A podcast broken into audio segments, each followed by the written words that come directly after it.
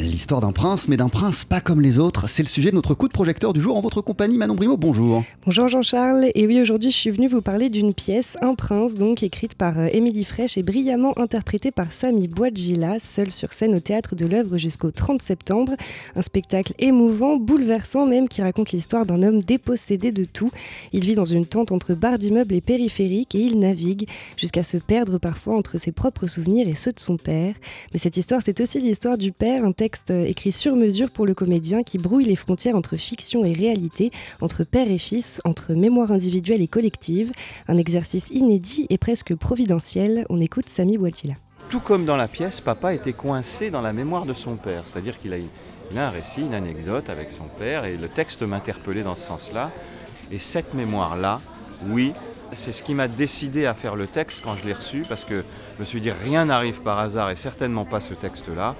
Et j'ai essayé d'en savoir un peu plus sur ce récit de papa avec son père. Et j'ai préféré transgresser et laisser euh, libre cours, un espèce de melting pot sur ce qui est écrit. De toute façon, l'écriture, la, la, prouesse quelque part de cette écriture, c'est que la mémoire de l'un se dilue avec celle de l'autre.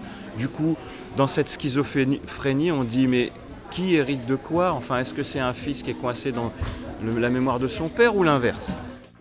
Un prince, une histoire personnelle donc, mais pas seulement Manon. En effet, toute la force de cette pièce, c'est justement de partir de ce récit très intime, très personnel, de l'enrober de poésie et de fiction pour en faire émerger une histoire collective qui s'adresse à tous.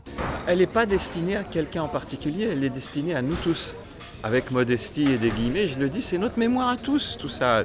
C'est là que comment dire, ce sont les enjeux du théâtre, quelque part, de nous envoyer une résonance de notre société. Ben, elle, elle, elle, concerne tout le monde elle concerne tout le monde. Et en tout cas, certainement pas euh, les immigrés euh, qui ont fait cet exode-là et les autres n'existent pas et on en fait abstraction. Non, pas du tout. C'est une mémoire commune. Des sujets forts donc que cette pièce, Un prince, traite différemment. Exactement, une touche d'humour et de liberté non seulement nécessaire à la résilience mais aussi très efficace pour s'emparer autrement, pour ne pas dire brillamment, de thèmes aussi sérieux et importants que l'immigration. C'est pour ça que j'ai tenu à, quelque chose de clownesque dans le corps et, dans le personnage, pour, euh, parce que papa l'était d'abord, et ensuite pour dédouaner, dédramatiser un peu la chose. quoi. Et puis surtout parce que ce prince, c'est pour ça qu'on le surnomme un prince, il est libre. Il est libre dans sa tête, il est libre dans sa vie.